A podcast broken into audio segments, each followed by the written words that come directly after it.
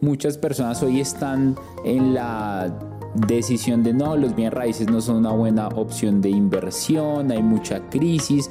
¿Qué opinión tienes sobre esto de empezar a invertir eh, hoy en bienes raíces? A mí no me importa si el mercado está alto, a mí no me importa si el mercado está bajo. A mí lo que me importa es la empresa que yo voy a comprar.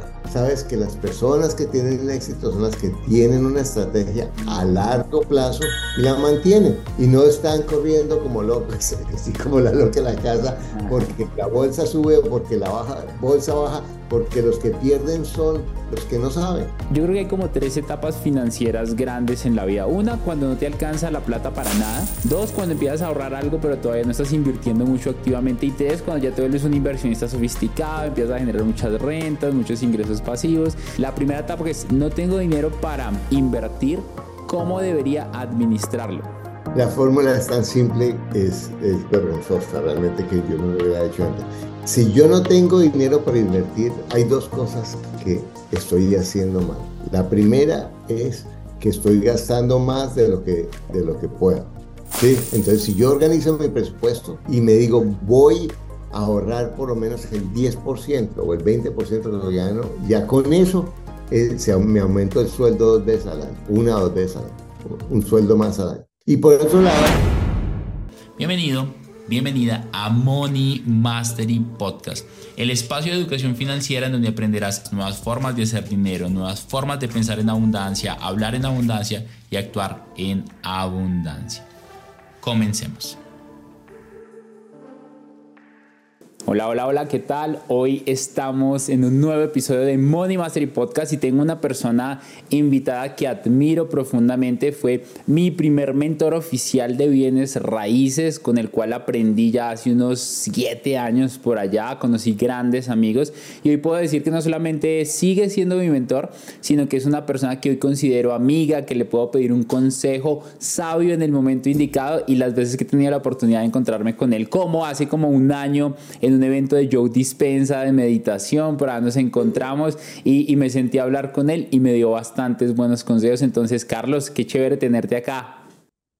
Muchas gracias, Dani. De verdad que felicitaciones, eres de las personas que de verdad yo recuerdo con gran admiración y me siento muy orgulloso de la amistad contigo y de ver el crecimiento que has tenido y, y, también de saber a cuántas personas estás ayudando, porque cuando yo veo a alguien como tú con esos valores y sobre todo que está enseñando lo que está aplicando, eso es lo que tiene poder, porque no, no, no se trata de cosas, eh, las grandes revelaciones, sino todo lo contrario, es lo de la vida, los desafíos y las oportunidades que cada persona tiene. Te felicito de verdad viniendo de ti es un gran honor para, para mí realmente.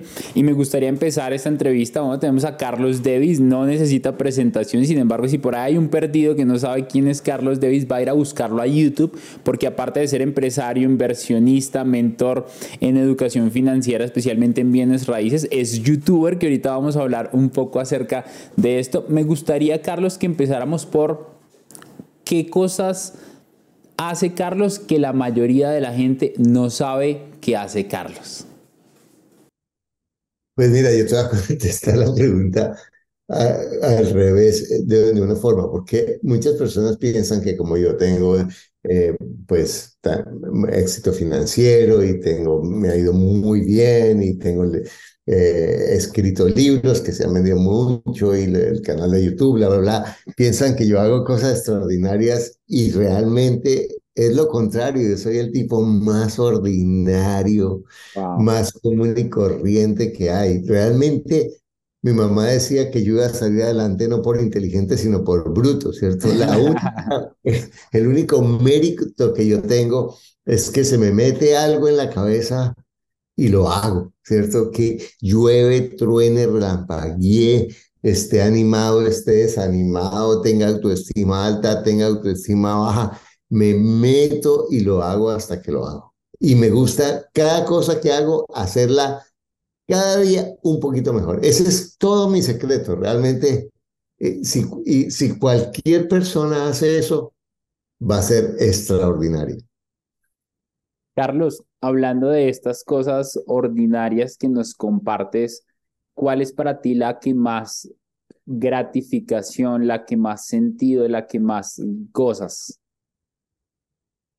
Bueno, mira, a mí eh, hay, hay, varias cosas. A mí me, encanta, eh, me encanta leer, sí, me encanta, me encanta compartir con las personas lo que he aprendido, me encanta aprender de mí mismo eh, y yo todos los días estoy viendo cómo, cómo trato de, de, de, aprender algo más acerca de mí y eventualmente cómo puedo compartir eso con otras personas. Pero eso lo hago, por ejemplo, eh, a través de la lectura, viendo videos, conversando con otras personas. Y, y, y, me encanta compartir con mi esposa. a mí la vida de la, de la familia, es que yo creo que en últimas el dinero, después de toda esa fantasía de que yo tengo dinero, entonces viajo y tengo eh, eh, un automóvil no sé cómo y tengo eh, una mansión y tengo... Todo eso es como cuando uno se ha comprado, yo me acuerdo cuando compré mi primer carro que en la universidad, que era, era un Renault 4, pequeñito de segunda, que me, Renault 6 creo que era. Año 6 era mejor, era, y, y, me siento en ese automóvil pequeñito y yo al principio me sentía un gran héroe ahí con eso, cuando tenía como 23, 24 años. Y después de un mes y medio me quedaban las cuotas, lo que me sentía eran las cuotas grandes que tenía que pagar cada mes. Y el carro era funcional y era bueno, pero no hay gran diferencia. Y lo mismo cuando me he pasado a la, a la casa linda, o después de un tiempo sigue todo igual. Pero en cambio, el disfrutar la familia, el disfrutar los seres queridos, el disfrutar lo que uno hace en la vida cotidiana, que es lo que hacemos todas las personas, eso no tiene precio. El poder hacer lo que uno quiere con el tiempo. Realmente lo que uno compra con el dinero es el tiempo para hacer lo que uno quiere. Wow. Hablando de eso que nos dice sobre aprender todo el tiempo, crecer todo el tiempo. Yo te conozco hace mucho tiempo y no solamente además de ser mentor, todo el tiempo te estás educando y estás aprendiendo. ¿Qué última lección de vida has aprendido que, que de pronto hubiera cambiado la forma de hacer las cosas de Carlos antes? ¿Qué última lección de vida has aprendido que, es como, uy, tal vez hubiera hecho esto diferente? Bueno, fíjate, eh, como hace, hace un tiempo em, con, con mi terapeuta descubrí eso. Y era que como yo fui el hijo mayor de un matrimonio que se disolvió pronto y yo me fui el hombre de la casa, ¿cierto? Entonces tenía que, desde niño, mi mamá, tú eres el hombre de la casa, todo esto. Ajá. Entonces yo me metía y ayudaba a mi mamá y a mis hermanos y a todo el mundo. Y, y ese, ahí vino mi, y yo siempre solucionaba problemas y ayudaba a todo el mundo. Pero yo me di cuenta tarde, es su pregunta, que yo era o soy muy bueno para dar y muy malo para recibir. Entonces, entonces, en realidad, no, para la gente cercana, yo siempre no necesito nada, soy el último para todo, yo no, yo no, no, no me puedo incomodar por todos, pero en últimas, eso que suena tan bonito hace para la gente cercana a mí difícil acercarse a mí, porque ¿qué le dan a Superman? ¿Me entiendes? No, no que sea Superman, sino que ¿qué, qué le puedo dar a, Superman que sabe todo, que tiene todo, que no necesita nada?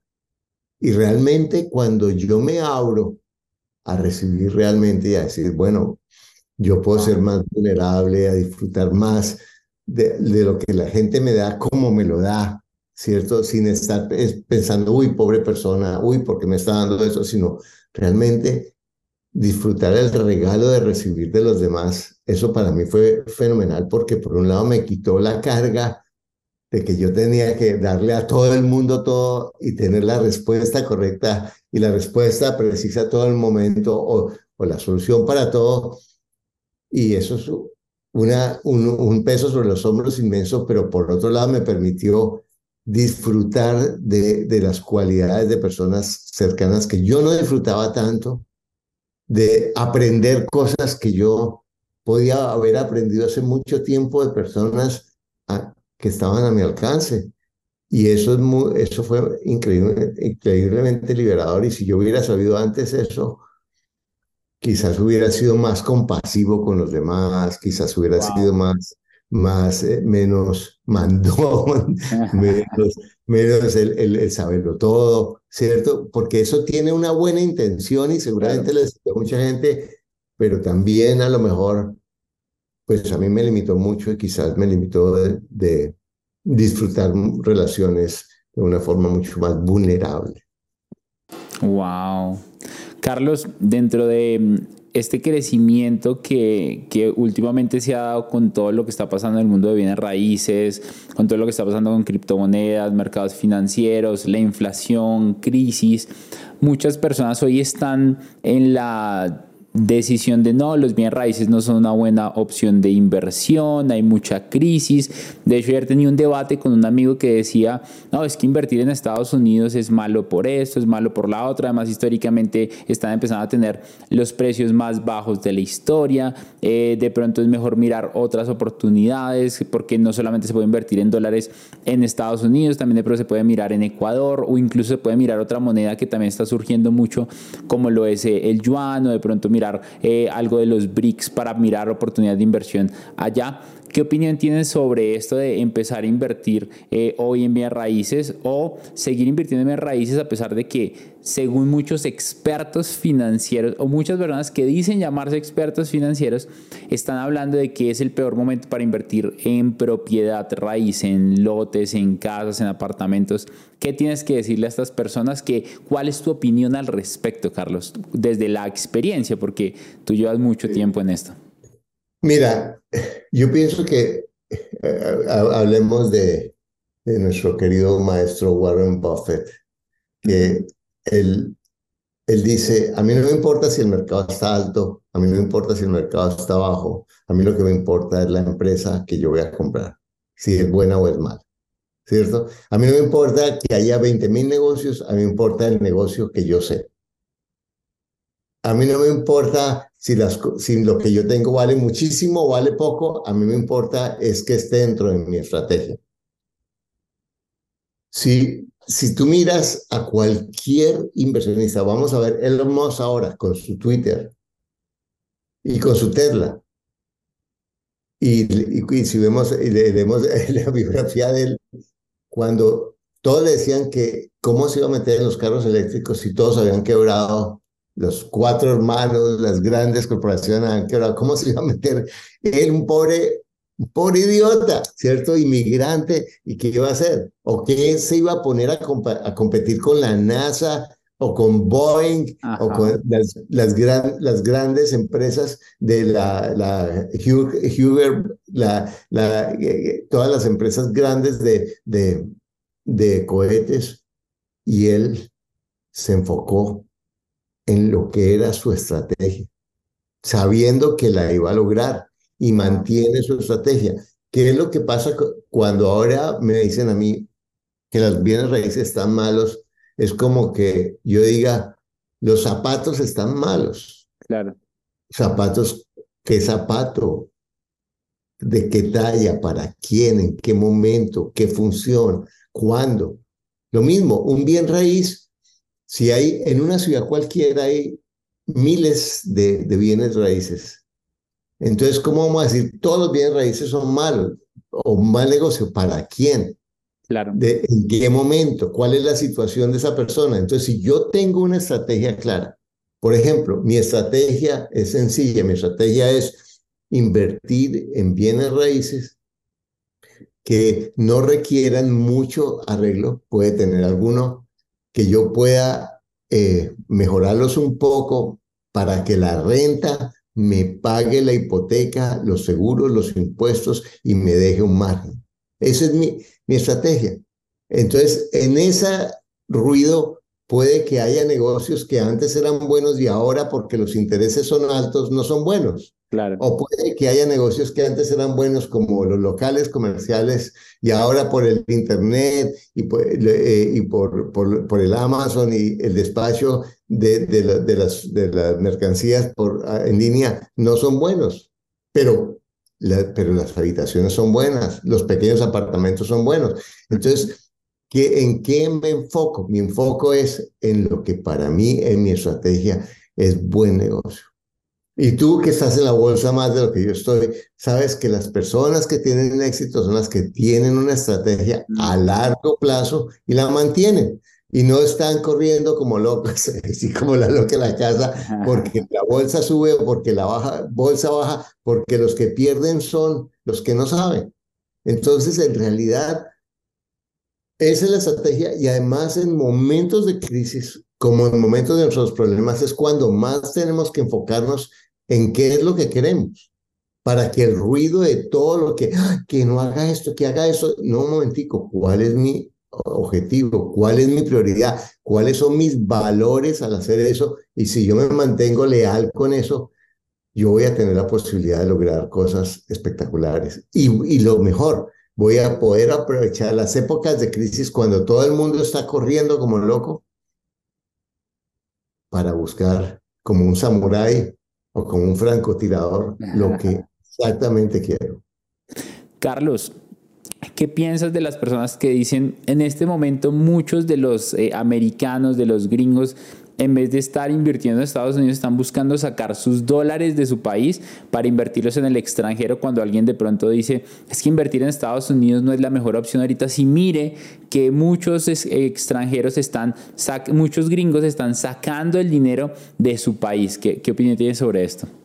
Bueno, mira, yo sé que Estados Unidos tiene unos desafíos, pero impresionantes. Tiene la deuda más grande del mundo, hay una inflación increíble, tiene problemas de migración, todos los problemas.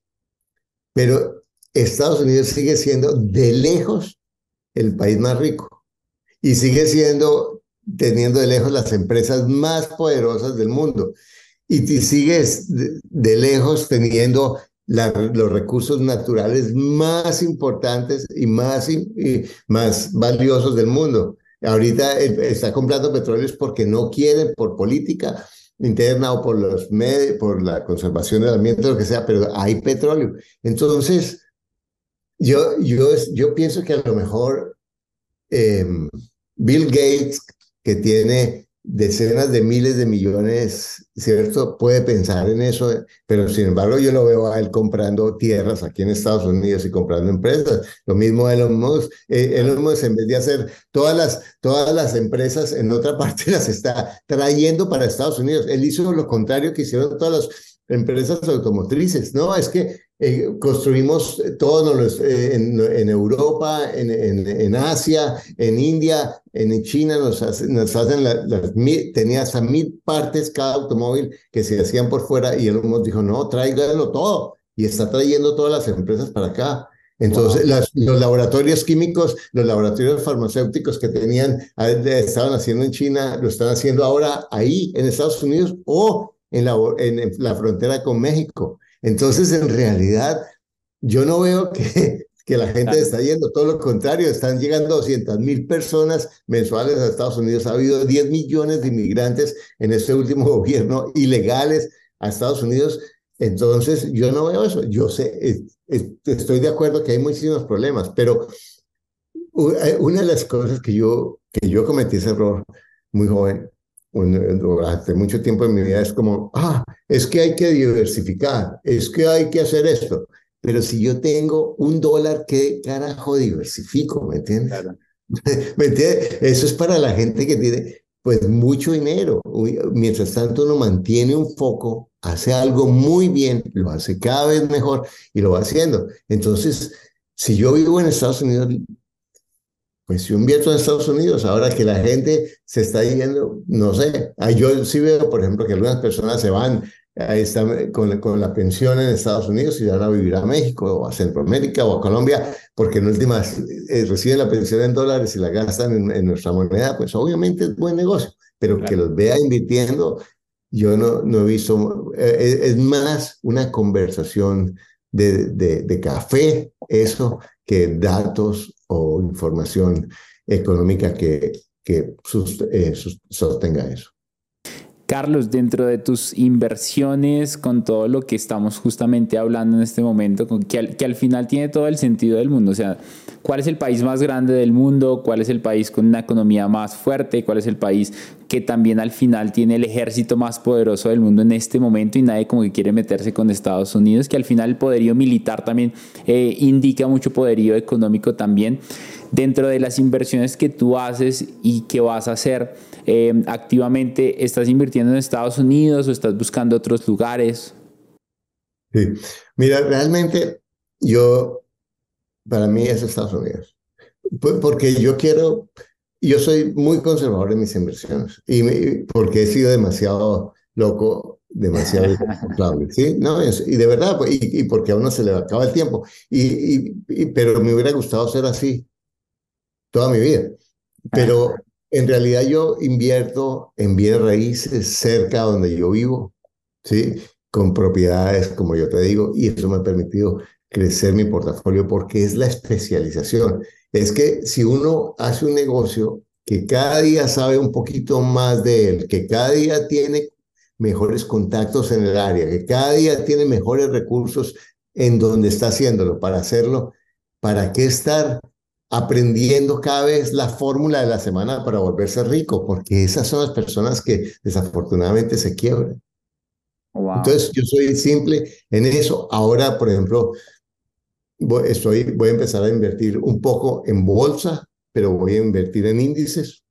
Ok. En, en, el 500 o en el Nasdaq, que es lo que Tony Robbins en su libro Dinero, después de estudiar los, eh, los genios más, más, más exitosos dicen, mire, no pelee contra las computadoras, invierta en los índices, que los índices en últimas son las compañías más grandes que alguien, ah, que se, se aglomeran y que tienen un, un crecimiento que si se ve a lo largo del tiempo, y eso no es para estar entrando y saliendo, porque si uno entra y sale y se pierde los picos, termina hasta perdiendo la plata. Pero si yo tengo una visión de ir metiendo 10, 20 años, ese dinero a los índices, multiplico el dinero de una forma increíble. Entonces, eso es lo que yo pienso, que es, eh, que es muy conservador. Y ahora hay, hay muchas personas que invierten muy bien en la bolsa, pero eso yo hago lo que yo sé. Carlos, dentro, dentro de esto, algo que le pasa a muchas personas que empiezan a generar dinero, o incluso no, no, no, no, ya, voy a cambiarte la pregunta más bien. Yo creo que hay como tres etapas financieras grandes en la vida. Una, cuando no te alcanza la plata para nada. Dos, cuando empiezas a ahorrar algo pero todavía no estás invirtiendo mucho activamente. Y tres, cuando ya te vuelves un inversionista sofisticado, empiezas a generar muchas rentas, muchos ingresos pasivos. Y sobre eso pues empiezas a crecer muchísimo, ¿verdad? Entonces, eh, me gustaría preguntarte sobre estas tres etapas, sobre la primera etapa que es no tengo dinero para invertir, ¿cómo debería administrarlo? Perfecto. La, la fórmula es tan simple que es, es vergonzosa, realmente que yo no lo hubiera hecho antes. Es, si yo no tengo dinero para invertir, hay dos cosas que estoy haciendo mal. La primera es que estoy gastando más de lo que, de lo que puedo.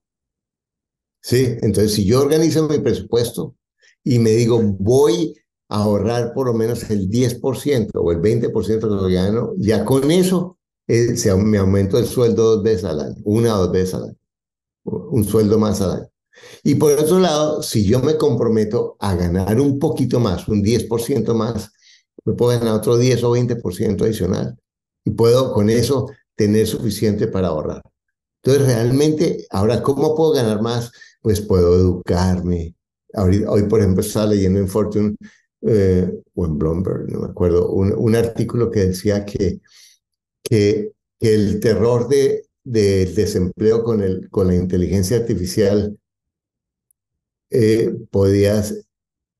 se puede ser al revés, porque lo que están haciendo ahorita es abriéndose cargos para gente que maneje inteligencia artificial y que y, y pidiéndole a personas que tienen ya trabajos que usen inteligencia artificial para hacer mejor sus trabajos.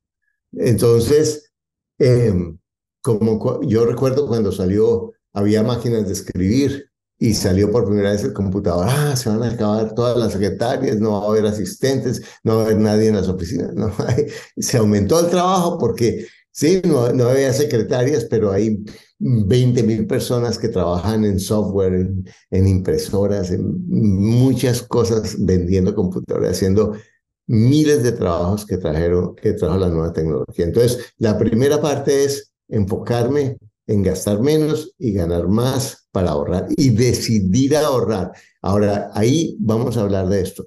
Ahorrar, el rico ahorra distinto al pobre. El pobre ahorra lo que le sobra. El rico tiene un presupuesto de ahorro y ajusta y gasta lo que le sobra. En la segunda parte, que es ya gano un poquito más. sí, sí, sí. Gano un poquito más y entonces estoy mejor. Entonces, ¿qué hace el que tiene la mentalidad de consumidor? Gasta más. Y bueno, yo ya me he matado mucho en la vida, entonces yo puedo eh, disfrutar, me merezco disfrutar un poco de la vida y tran, tarjetazo, tarjetazo, tarjetazo, tarjetazo. Y cuando me doy cuenta, he subido mis gastos y es difícil bajarlos y ahí llega la trampa de la rata. Entonces, lo segundo es Vivir siempre frugal. Ahora, frugal no quiere decir vivir miserable. Frugal quiere decir vivir con menos de lo que gasto. Yo tengo una casa muy bonita, muy cómoda, lujosa para muchos, pero, pero es muy cómoda. Pero esa casa es una porción mínima de mis ingresos. Entonces yo siento que que nosotros somos frugales, somos frugales en el sentido que gastamos mucho menos de lo que podemos gastar. Eso es frugal. Frugal no es no darse gusto, es darse gusto sin que sea una desproporción con respecto a los ingresos. Eso es ser frugal. Entonces, esa es la porque lo que es lo que va a pasar que si yo gano más, puedo vivir un poquito mejor, pero también sobre todo aumentar mi ahorro. Aumentar mi ahorro. Y de ahí educarme, que lo debía hacer desde la etapa primera, para invertir y invertir bien, aprender a invertir, porque de nada sirve tener ahorros si yo no aprendo a invertir.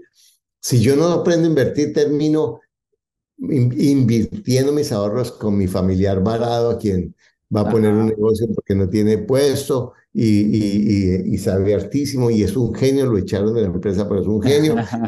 Y, termino perdiendo el dinero y el familiar varado y, quedando como el ricachón antipático que solo le importa la plata y perdiendo la plata, eh, la, la, relación y todo eso. Entonces, esa segunda etapa es enfocarme en eso, en, en ver cómo optimizo mi capacidad de inversión y en una sola cosa enfocarme en una...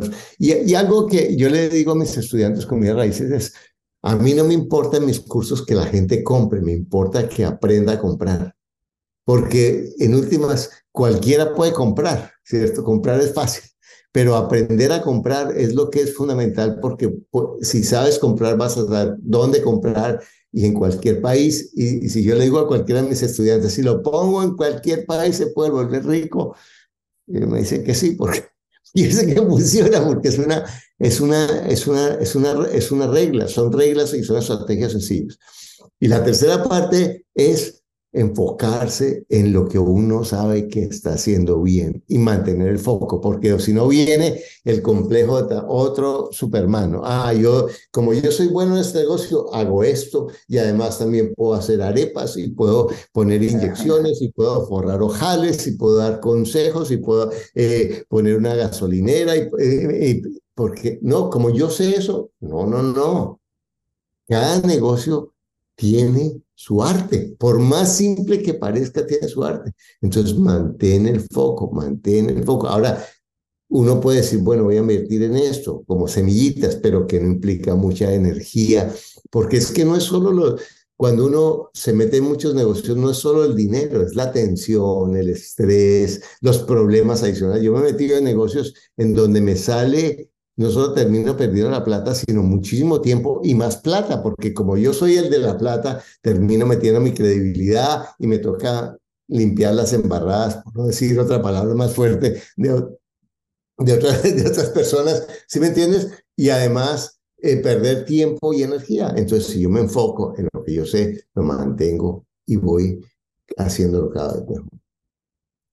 Carlos, dentro de tu proceso como, como inversionista, hay una frase que últimamente se ha hecho muy viral que dice, el dinero compra la felicidad. ¿Tú qué piensas de esta frase?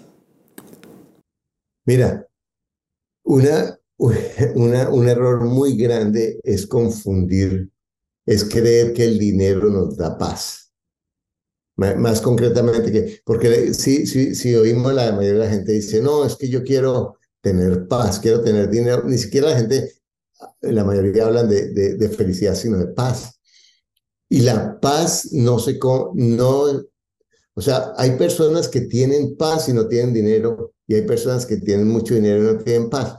Yo fui con, con, con Diana, mi esposa, a, a, un pueblito muy, muy modesto en, en el Pacífico, cerca de Buenaventura.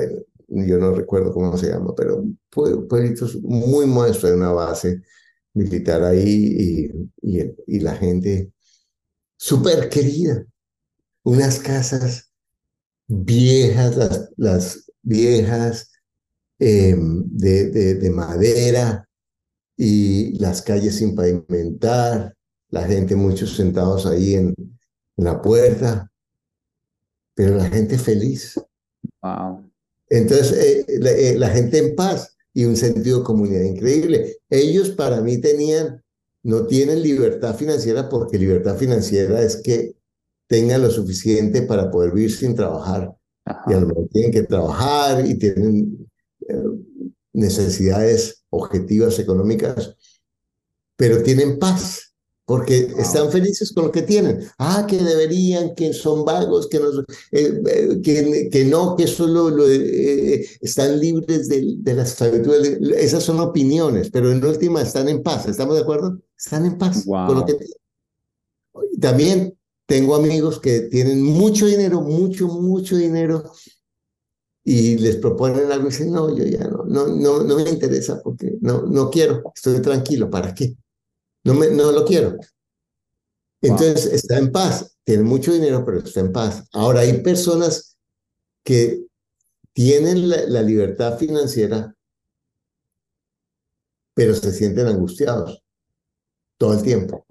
Se sienten angustiados porque no quieren, porque quieren ganar más, porque no están ganando, eh, porque les da miedo de que pierdan lo que tienen, porque les da miedo de que eh, les vayan a quitar, de que las cosas no funcionen, y porque no tienen más que el otro, porque no se perdieron el negocio de no sé cuántos que hubieran podido hacer si se más. Ellos pueden tener lo necesario para vivir, pero no están en paz. O, o también gente, y vemos claro. A, millonarios, millonarios, y también tengo amigos así que son tremendamente millonarios y no descansan, no, no, han visto crecer a sus hijos, no, no tienen tiempo para estar, tomarse un café con un amigo ni, ni, nada, pero siguen. Hay uno que tiene más de 300 compañías y todo, y sigue wow. buscando dinero, dinero, dinero. Y está bien, ese es su, ese es su, ese es su, su, su elección, pero el, el punto es que yo, la, yo puedo tener paz con lo que tenga.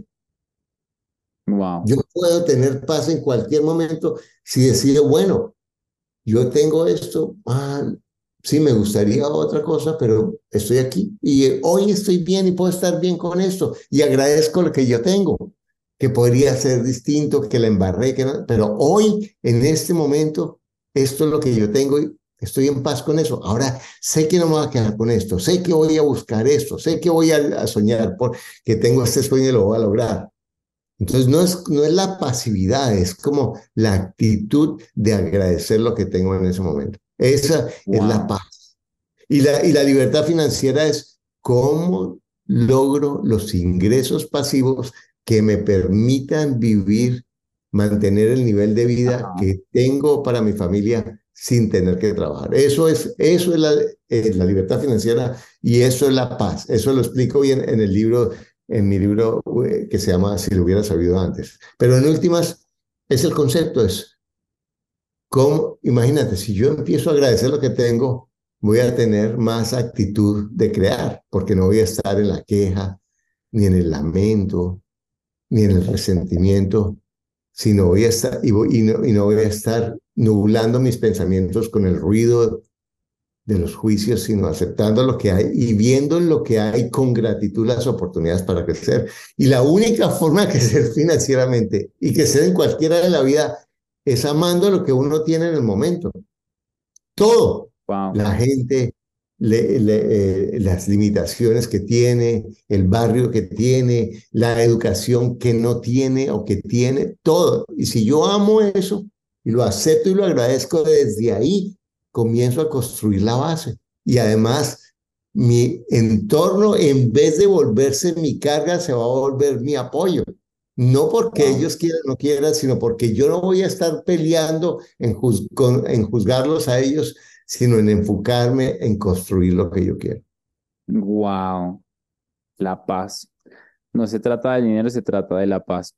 Carlos, la gente no me va a perdonar si no te pregunto esto y es que tú hablas mucho de que se puede conseguir un 30% o más de descuento comprando propiedades, incluso más a veces, pero wow, es un número tan grande que dices, ¿cómo va a ser? Si una casa vale 100 mil dólares, ¿cómo va a ser un descuento del 30%? Son 30 mil dólares.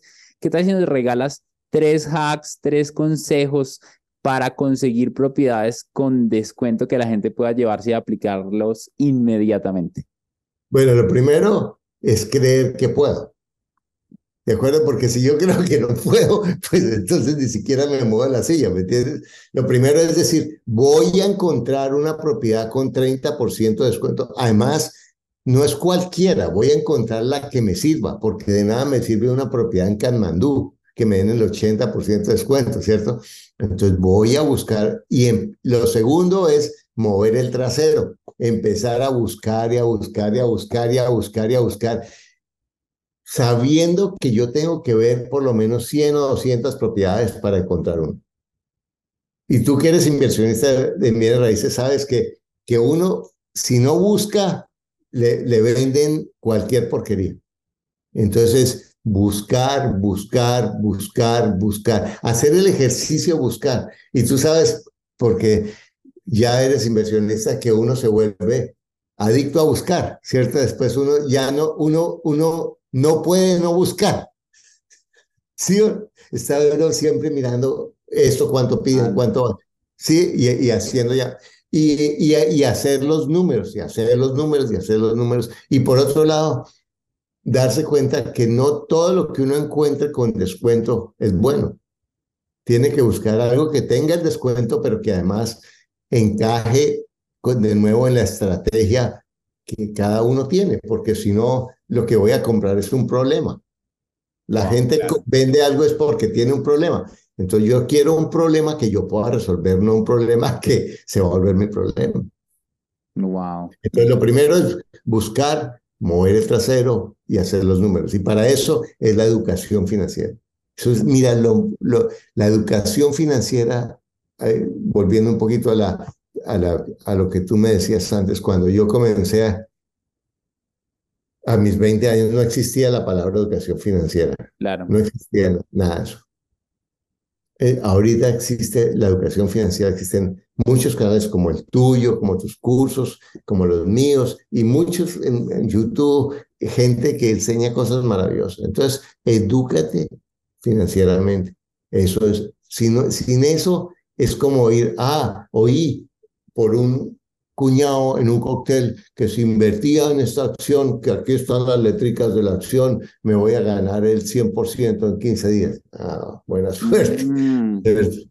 Es lo mismo, ah, que, que, me dijeron que encontraba propiedades con 30% de descuento. Bueno, tienes que educarte para ver qué es lo que tú buscas. Carlos, ahorita hay un concepto que me gusta mucho que lo aprendí de ti, es la loca de la casa. ¿Cómo puedo dominar la loca de la casa que, que, que, que domina mis pensamientos, mis acciones ya para entrar a la parte final de, de esta entrevista? Mira, la loca de la casa de los sufis, que es una, una visión eh, oriental del, de, es, un, es una tribu que tiene una visión muy, muy hermosa de la vida Entonces hablan de, la mente, ¿cierto? Que la mente siempre está jodiendo, ¿cierto?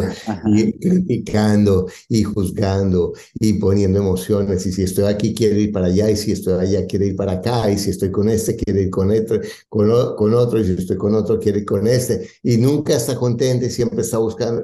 Pero y muchas veces son los propios pensamientos, ¿cierto? Que yo no valgo, que yo no sirvo, que a mí nadie me va a querer, que yo no soy capaz, que eso a mí no me sale, que yo soy un bruto, que yo voy a ser siempre pobre, que eso que dicen está bonito, pero para mí no funciona porque yo soy un desastre. Eso que me están diciendo mí no se aplica. Es la loca la casa. Y eso es solo un pensamiento. Yo lo que te voy a decir, si tú estás viendo eso, tú no eres tus pensamientos. Si tú te dices que no vales y tienes el pensamiento, pues si yo que me conozco digo que yo soy una mierda, pues soy una mierda, porque no me conozco, ¿cierto? Eso no es verdad, eso es un pensamiento. Y tú eres el que crea ese pensamiento y ese pensamiento lo puedes cambiar, lo puedes cuestionar. O ese pensamiento que la loca la casa, que la mente, puedo dejarlo pasar. Y realmente no voy a es, es imposible, o por lo menos yo no conozco, el cómo dejar de pensar, el cómo dejar de que la loca de la casa funcione. Es más, el Buda dice que hasta el último momento, mientras la mente esté prendida, seguimos con los pensamientos activos. Que, o Jesús, cuando se fue a los 33 días, era, fue a calmar su mente, a, cambiar su, a calmar su loca de la casa. Y el demonio, ¿qué más demonio que nuestros propios pensamientos cuando los crecemos, cuando los alimentamos. Pero la, pero la solución más simple que he encontrado yo es dejarlo pasar. Es como cuando uno ve en la calle a los caminantes y ve una, una muchacha muy guapa, muy bonita, o vea a una persona con una cara que, eh, un poco amenazante y que huele mal y todo eso, yo puedo dejar pasar a esa persona y, me enfoco en, en, en, en, lo que yo quiero en vez de estar dándole, alimentando esa loca a la casa, es enfocándome en lo que yo quiero. Y ahí hablamos de la paz, enfocándome en mantener mi paz. ¿Cómo sería la vida de una persona si cada momento decide que su prioridad es mantener la paz. Si voy en el automóvil, en el tráfico y empiezo a, a, renegar y digo, si mi prioridad es mantener la paz, ¿cómo puedo estar en paz ahorita? Wow. Si la persona que está junto a mí, a quien amo y tengo tantas cosas que amo a esa persona y que agradezco, pero no me saludó o no me dijo o no hizo algo que yo esperaba, si yo digo, si mi prioridad es mantener la paz, ¿por qué no me enfoco en todo lo que yo amo a esta persona en vez de joderme este momento, que la loca de la casa, y lo dejo pasar? O en la parte financiera, ¿cierto? En vez de ir y comprar por impulso o por emoción, digo, no, si yo quiero estar en paz y quiero invertir en mi futuro, invertir en mi calma y en mi futuro y en mi seguridad para que yo no sea una carga para nadie. Y yo, por ejemplo, una persona como tú, voy a cuidar al, al viejo Daniel. Wow, qué buena frase. Desde ya. Eso es mirar hacia otro lugar. Hay algo, hay algo de lo que estás hablando que es retante, a mí me cuesta en muchos aspectos y es Tú hablas de, ok, por ejemplo, si de pronto tengo retos con mi pareja, entonces no trato de enfocarme en lo bueno. Sin embargo, acá diría la persona que está, por ejemplo, en deudas o que invirtió dinero que no estaba bien y dice, pero ¿cómo voy a enfocar toda mi atención en algo bueno o en lo positivo cuando tengo acreedores, cuando estoy peleando con mi esposa, cuando mis hijos esto y lo otro, cuando no me alcanza el dinero? Eh, lo dice Carlos porque para Carlos es muy fácil porque es millonario, exitoso, inversionista, empresario youtuber, pero para mí eso es imposible. ¿Cómo, cómo, puedo hacer para realmente enfocarme en esa cantidad de cosas buenas que tiene la vida y no en las malas para que no me quite paz?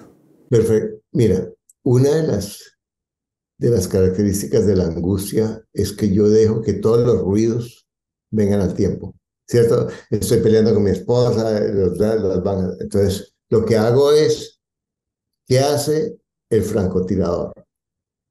Se enfoca en uno. Entonces, en este momento estoy con mi pareja. Entonces, ¿para qué voy a pensar ahorita en los bancos?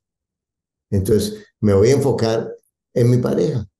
Me voy a enfocar en lo que, eh, ah, bueno, ella no hizo esto o no hizo esto, pero yo sé que ha hecho mil cosas por mí y, para qué me pongo a pelear si después no me voy a contentar porque yo no voy a terminar la relación y yo la quiero y todo. entonces me enfoco en eso. Ah, entonces voy a en los bancos. Bueno, en este momento, hoy, en este instante, puedo resolver algo.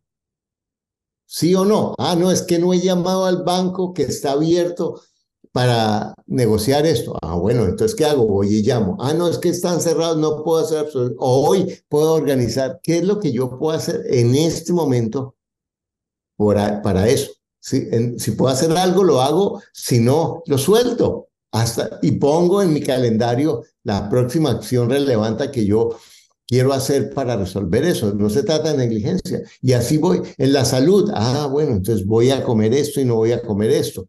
Y voy tomando cada paso y voy cogiendo cada toro por los cuernos con serenidad, como, como de verdad, como el samurái que se enfoca en una sola cosa.